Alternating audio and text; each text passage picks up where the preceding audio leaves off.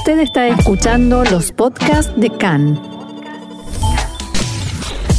CAN, Radio Nacional de Israel. Estuvimos tratando de comunicarnos, la conexión se cortó y ahora lo acabamos de recuperar y quien está en línea con nosotros es nada menos que el cantante, el famoso, conocido cantante israelí David Broza, a quien le decimos shalom y bienvenido a CAN, Radio Nacional de Israel en español. Hola, ¿qué tal? Qué, un alegría. Gusto, un gusto, realmente, una alegría enorme tenerlo aquí con nosotros en estos tiempos tan especiales, no tan complicados. Y mi primera pregunta tiene que ver con precisamente con eso. Eh, ¿Cómo se viven estos tiempos como músico israelí de, de, pandemia, de cierre, de estar eh, aislado, de no poder actuar, por lo menos no como normalmente? Bueno, creo que esta misma pregunta se puede preguntarse a un argentino, a un español, americano, francés, Claro. italiano, etcétera, etcétera.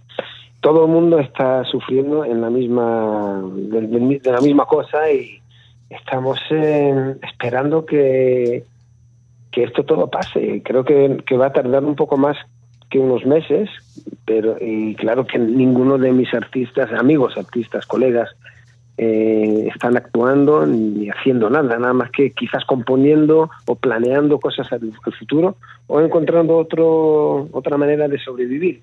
Eh, es muy duro, es muy, muy duro. Eh, yo, por mi parte, eh, es, es curioso porque en- en- a los finales de agosto edité un nuevo álbum eh, mundial, eh, es un álbum instrumental que, en donde solamente toco la guitarra y no canto por primera vez en mi carrera y es una cosa un poco excepcional porque no solamente que estos tiempos son difíciles, pero también introducir un álbum instrumental es algo muy especial. Claro. Pero lo hice porque tenía que hacerlo, porque este es un álbum, eh, creo que mm, para, para ponerlo y escucharlo de- mientras que estás en cuarentena o en cualquier Sí. situación, te alivia un poco. Y es interesante porque he estado promocionándolo desde casa, por Zoom o por eh, teléfono, como ahora, eh, sin poder moverme en todos los países, Israel, España, Argentina, Brasil, todo el mundo. Ujú. Estados Unidos, claro. Eh, yo eh, yo hago, hago- estoy hablando de cómo lo estoy pasando yo, pero creo que Claro. la mayor parte mayor parte de los eh, artistas por todo el mundo lo están pasando igual y en Israel especialmente. Aquí en Israel hay una cosa muy interesante, que aquí parece que mm, digamos que la la manera de sobrevivir, mm, el, el- no sé cómo es, la vibración, la, eh, el, el, el, la el personaje de israelí es siempre hacer algo y los artistas están dando, muchos de mi- mis colegas, amigos, están dando conciertos en salones o en jardines. Se reinventan. O, o en, camión, en, en- en camiones. ¿sabes? Eh, y es- eso es fenomenal. Esto no lo, esto no está pasando en ningún otro país que, de que yo sepa. Y fascinante. Yo en la semana que viene voy a dar un concierto muy grande, pero va a ser más televisado que para el público en, en, eh, en Timna, que son las minas de. Solomón, y después en, en jardines, eh, en el Shalom Mahat al Salam, que está por la Trun, y Sí. el otro en un base de mm, un base del ejército, pues, sabes, hay, hay que hacer algo y por eso estoy y, y, doy- y yo como y creo que también los otros artistas, yo he dado algo como 70 conciertos por Zoom por todo el mundo, o sea, me llama la comunidad en Buenos Aires, o me llaman comunidad en Colombia, o en, en Bruselas, en París, en cualquier sitio, en Tel Aviv, y me piden canciones y, Y allá vamos. y ya vamos. Es interesante. O sea, ha ha han pasado ocho meses, casi nueve, y no he parado de trabajar, pero Pero ¿sabes? distinto. mm, distinto y también casi no se puede cobrar. O sea que estamos hablando de hacerlo para hacerlo por el arte y por el alma. David, aquí te saluda también Gaby Astrosky. Ante todo, muchas gracias Hola. por esta comunicación. Y también, además de charlar un poco sobre la actualidad de, de los músicos y de, de- de cómo todos vivimos este momento, también queríamos charlar contigo un poco acerca de un emprendimiento que venís teniendo desde una fundación que es One Million Guitars, Sí. eh, que nos parece como muy interesante también para poder acercar a niños con pocos recursos a la música, algo tan importante como la música, ¿verdad? Sí, bueno, este es un proyecto que, que se lanzó en, Estados Unidos. fue un parte, bueno, fue en general, em, empezó por casualidad en la calle, un, un fan mío en Nueva York me paró diciendo que había visto una película mía que en donde estoy trabajando con niños refugiados en Jerusalén Oriental dándoles eh, clases de, música y por qué no les doy regalo guitarras. Y me senté y en realidad lo que hicimos es fundir una, una, fundación, eh, una eh, ONG para, poder construir guitarras mías, de diseño mío, especiales y además adaptadas al tamaño de mano de un niño de 8 años de edad. Eh, y estos, estas guitarras las regalamos a, comunidades. Empecé en Estados Unidos, ahí estoy en 43 estados, en más de 3.000 escuelas, eh, y ahora en Israel también ya un año que estamos dando guitarras así, pero con cursos, o sea, no solamente dar guitarras, sino niños de 9 y 10 años de edad, de, eh, les, damos en la clase a, los niños que quieren tocar, que a veces son, si hay 24 niños en la clase, son 24 guitarras. Y entonces eh, mandamos guitarras de, de, de, mi, de mi diseño eh, con clases, con profesores especiales que, que están entrenados por nosotros. Y si los niños quedan con las guitarras y mantienen el práctico y bien, vienen a las clases y van avanzando, durante dos años se quedan con las guitarras para toda la vida. El idea, Ahora, cuando, ¿Eh? cuando dice mandamos guitarras, ¿de dónde a dónde y cómo en esta época?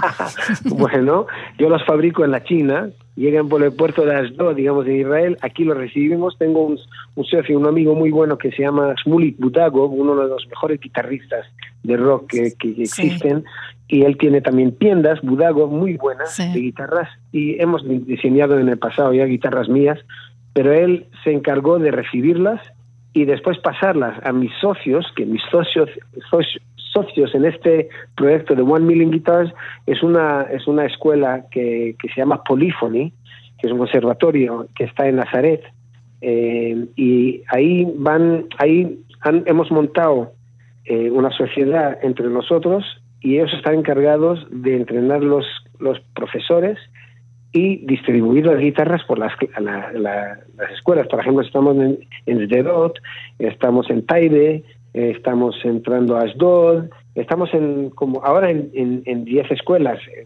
Poco a poco vamos entrando a más y más, pero son cientos y cientos de guitarras que damos, porque cada clase, cada escuela necesita o sea, si tiene cuatro clases de, de, niños de 8 y 9, les damos a todos. Es una cantidad una cantidad de ahora con la pandemia que los niños no llegan al colegio regularmente eh, hemos construido uno, inventado un sistema en que los niños pueden llevar las guitarras a casa, que esto en realidad al principio quisimos hacerlo solamente después de dos años, pero por ahora lo hacemos eh, eh, por, la situación, dejamos con un contrato con los padres que se van a cuidar de la guitarra, mm, pero llevan a casa y hacemos online, por Zoom o por cualquier otra manera, eh, damos eh, los profesores dan clase. Tenemos un, creo que ya tenemos como 20 profesores por todo el país y van de un colegio a otro y todo, todas las semanas o ahora desde casa. Yo quiero saber, David, cómo es la repercusión, cómo es la llegada en los niños y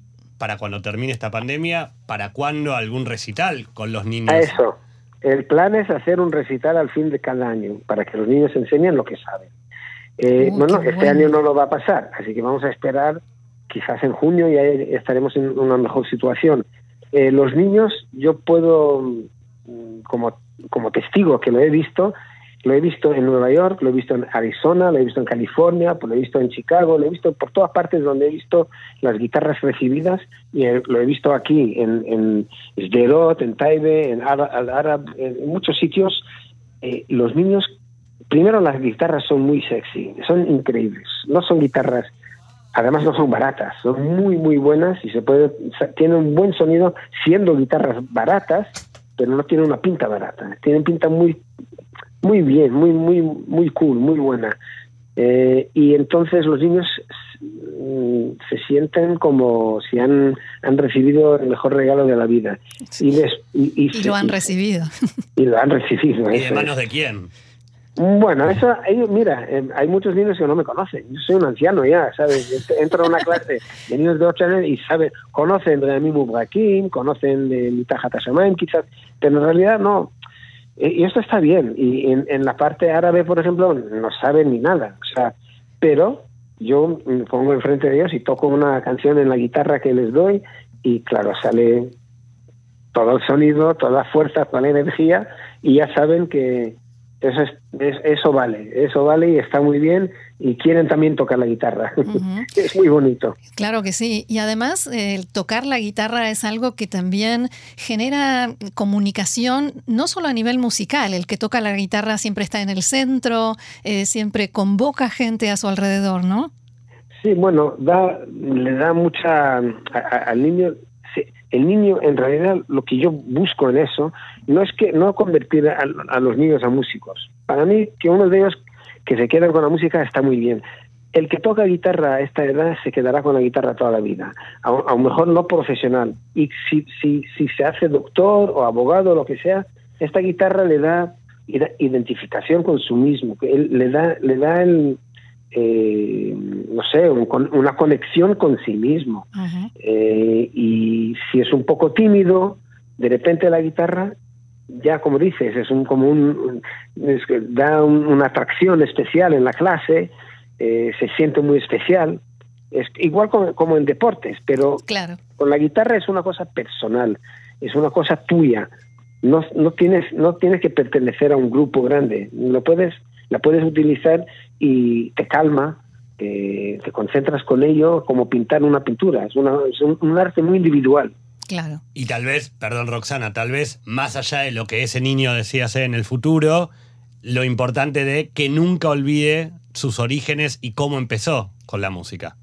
Eh, sí, quizás eso. Y también, ¿sabes? Por ejemplo, si hablamos del campamento de refugiados, en Suafat, en Jerusalén Oriental, he llegado a, trabajar con niños de 5 años de edad a 15. Estos niños no suelen tener ninguna forma de educación después de, clase, que tampoco no es algo especial, muy bueno, pero cuando salen de la escuela y los padres no están, pues están trabajando por ahí, por otras partes, los niños están por la calle. Y por la calle cualquier cosa les puede pasar. van, van, van tirando una piedra a un soldado y el niño que tiene 11 años ya está en la cárcel.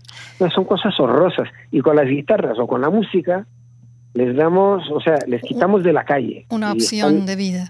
Una opción y una dirección.